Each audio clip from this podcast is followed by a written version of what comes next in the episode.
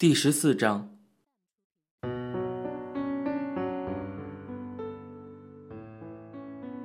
离开家三个多月，在有一顿无一顿、昼夜颠倒的流浪日子里，也曾经有几次半夜里突然惊醒，有时在候车站的下流旅馆里，有时在万华一间又脏又热的小阁楼一铺陌生人的床上，也有一次竟倒卧在公园里博物馆前的台阶上。醒来的那一刻，心中确实渴望着有一间能长久栖留的居所。可是，有人要收容我的时候，我却又借故溜脱了。我在公园里才出道一个星期，便遇见了一个好心人，一个姓严的中年人。他在西门町银马车当经理，他介绍我到银马车去当小弟，并且收容我到他金华街的那间公寓里。他对我说。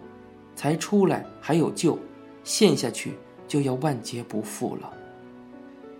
我穿上了银马车雪白洁净的制服，拖着咖啡、红茶、酸梅汤、芒果冰淇淋，十小时不停脚的周旋在那些到西门町来看电影、买东西的客人中间。到了第四天晚上，我在厕所里悄悄地脱下制服，换上自己的衣裳，趁人不注意从后门溜了出去。我从中华路朝着小南门一直奔跑下去，越跑越快，一口气奔回到公园里，跳到莲花池畔的台阶上。我突然起了一个逃走的念头，逃出王奎龙父亲那幢古老官邸的外面去。前些时在新南洋看过一张美国西部片，名字叫《黑侠双雄》。是讲落为草莽出没峡谷的两兄弟，哥哥是亨利·万达演的，两个人一生抢劫为恶，最后被官兵追赶，哥哥掉进了流沙里，弟弟伸手去救，一起给拖进了泥沼中，两个人揪着扯着，慢慢的沉沦下去，最后只剩下了四只手，伸在流沙外，拼命的在抓。我轻轻地将龙子的手臂从我的胸口上挪开，他那根钉耙似的手臂压在我的心口上，那样的重，直往下沉。我觉得，就如同黑峡谷里强盗哥哥伸出的那只急切拼命的手一般，要将我拖进流沙里去似的。我悄悄地下了床，穿上我那件破了洞的衬衫，走了出去。外面的铁闸大门上了锁，铁闸很高，门上耸着三尺长的黑色的铁脊。我费了很大的劲才翻越了出去，把小腿都刺出了血。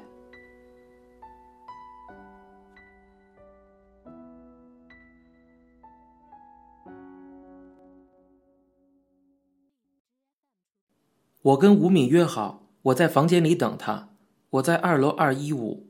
他在三楼三四四，杨教头叫我和吴敏到中山北路金华饭店去，只告诉我们旅馆房间的号码。那个人离开房间时没有开灯，留下了钥匙，搁在床头五斗柜上，在黑暗中低声的说道：“房钱已经付过了。”我没有看清他的面貌，也没有问他的姓名。他开门眼神出去时，我只觉得。他的背影很高，大约有六尺。隔壁的七七餐厅是开通宵的，凌晨一点了，独自传来隐隐约约的音乐声。我躺在床上抽完了一支烟，吴敏才来敲门。我跟吴敏两个人悄悄地走下楼去，也不到柜台去还房间的钥匙，趁着柜台的伙计不注意，溜出了金华饭店。一出去，我们两个人不约而同的便跑了起来，往圆山那个方向跑去。跑了一路，灯光渐疏，我们才停下来，松下一口气。路上行人已经绝迹，路的两头都是空荡荡的。我的一只手搂在吴敏的肩膀上，我们俩人的脚步同一步调，在人行道上，哆哆哆。就这样的一直响了下去。我看见吴敏的左腕上的纱布绷带已经除去了，问道：“小敏，你的手好了吗？”吴敏把左手却插进了裤袋里，说道：“结疤了。你这个家伙，那天要不是我和小玉、老鼠及时赶到，你这条小命早就送掉了，真没出息。姓张的那种人，也值得你去为他割手吗？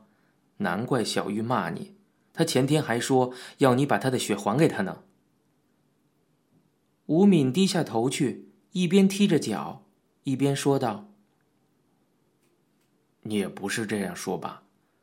我在张先生那里住了那么久，不知不觉的把他那里当做自己的家了。那天，突然间给张先生撵了出来，一时心慌，觉得走投无路，才做出那种事来吗？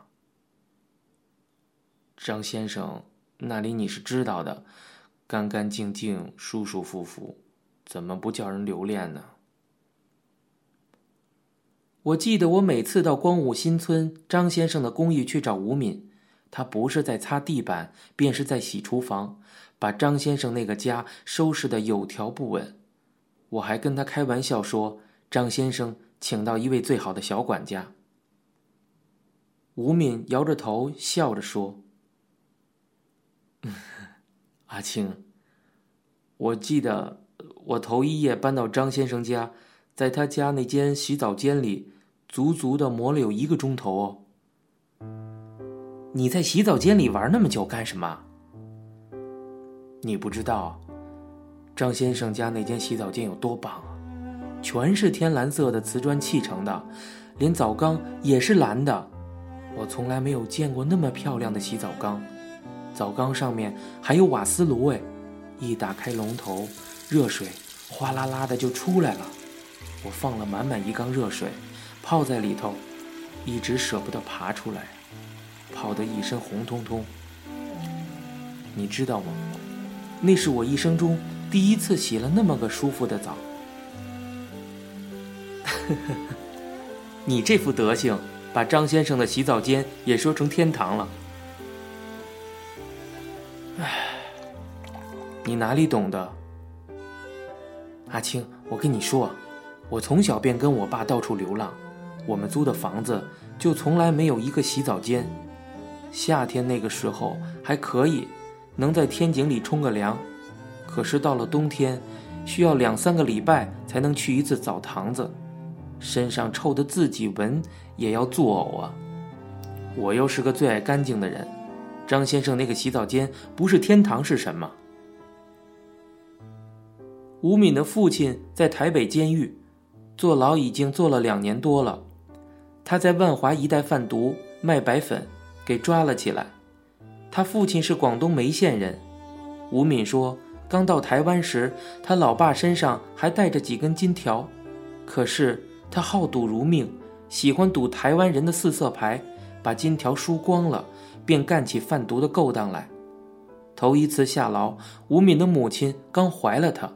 出事几年都没有见过他老爸，他是在新竹他叔叔家长大的。他父亲出狱后把他接走了，东飘西荡混了几年，又给捉进牢去了。吴敏悠悠的说道：“阿青，你知道吗？给人家扫地出门，滋味可是不好受了。”我用力的搂了一下他的肩膀，回应道：“我知道。”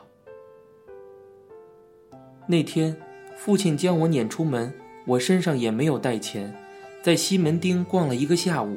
平时走过的那些商店玻璃窗里，放了很多的蛋糕，我从来也没有注意到。可是那天，那一叠叠、一堆堆的红豆芝麻饼，看得直让人流口水，腹中咕噜咕噜的响个不停。胃里空得直发慌啊！吴敏接着说：“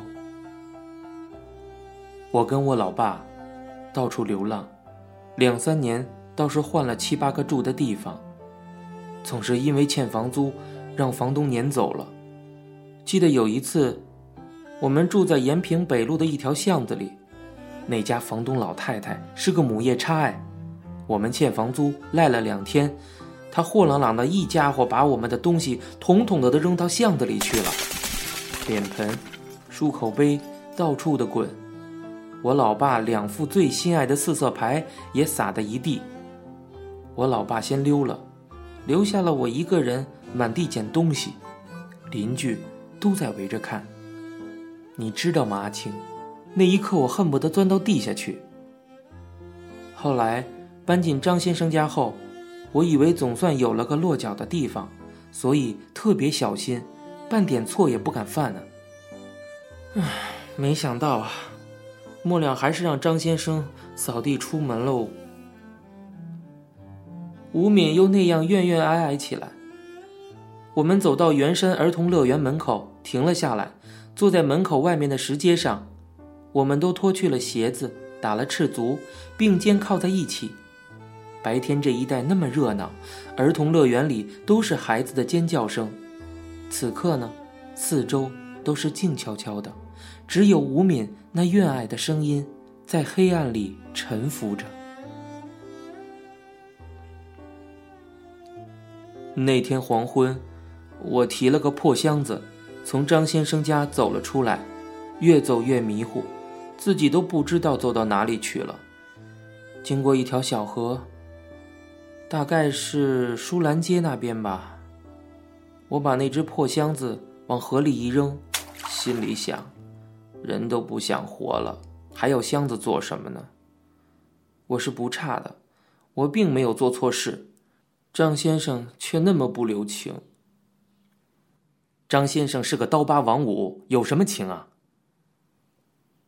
吴敏愕然道：“刀疤王五，你不觉得他笑起来嘴角上好像划过一刀似的，不像个刀疤王五，像什么呢？”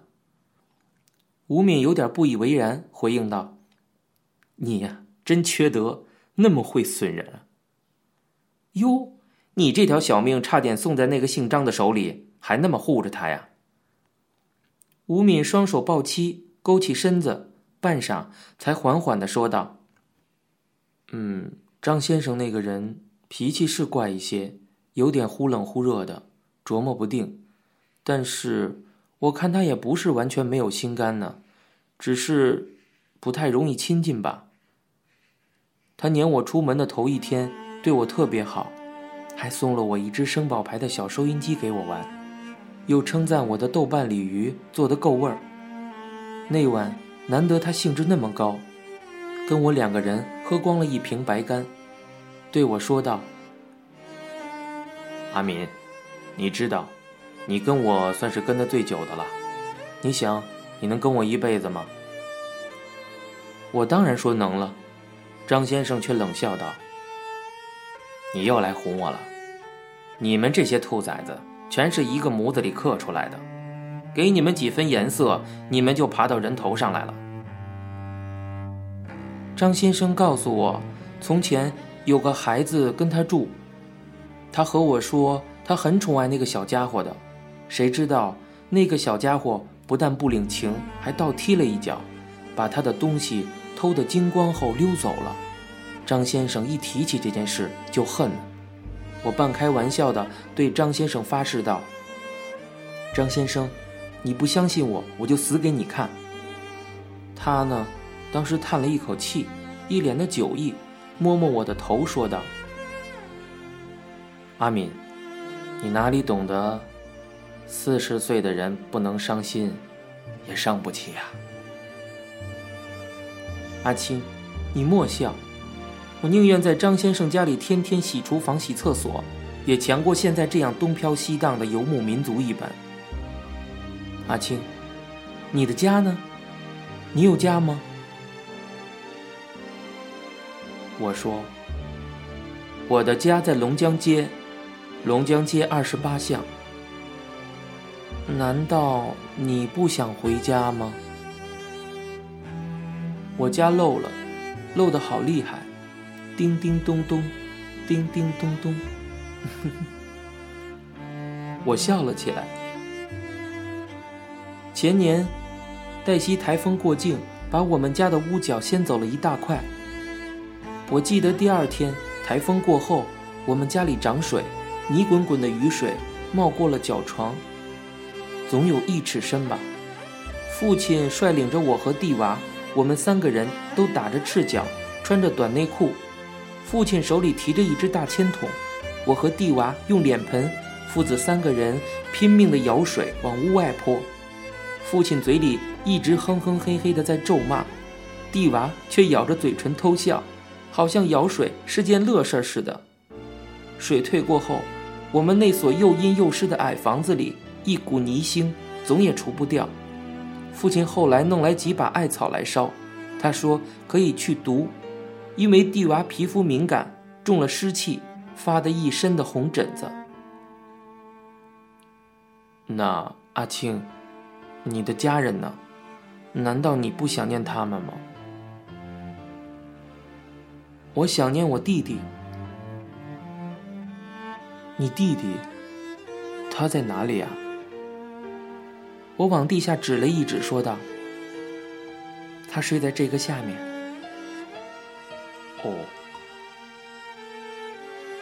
吴敏转过头来望着我，路灯下他那清秀的脸上布满着稚气。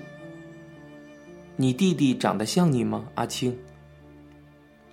我把他搂过来，在他的面颊上亲了一下。他长得有点像你，乖乖。莫开玩笑了，吴敏咯咯的挣扎着笑了起来。我提着鞋子站立起来，吴敏也立起身，我们两个人光着脚板，啪嗒啪嗒的跑到了中山北路的路中央去。我跑在前面，吴敏跟在我身后。一条中山北路，连汽车也看不见。小敏，我们是匈奴还是鲜卑啊？我一边跑着步，喘着气，回头问吴敏：“啊，你说什么？你不是说我们是游牧民族吗？是匈奴吧？匈奴王叫什么来着？我记得叫单于。那么我是大单于，你呀是二单于。”吴敏追上来，气吁吁的问道。游牧民族，逐水草而居。我们呢，阿青，我们逐什么？我们呀，逐兔子。我们都哈哈的笑了起来。我们的笑声在夜空里，在那条不设防的大马路上，滚荡下去。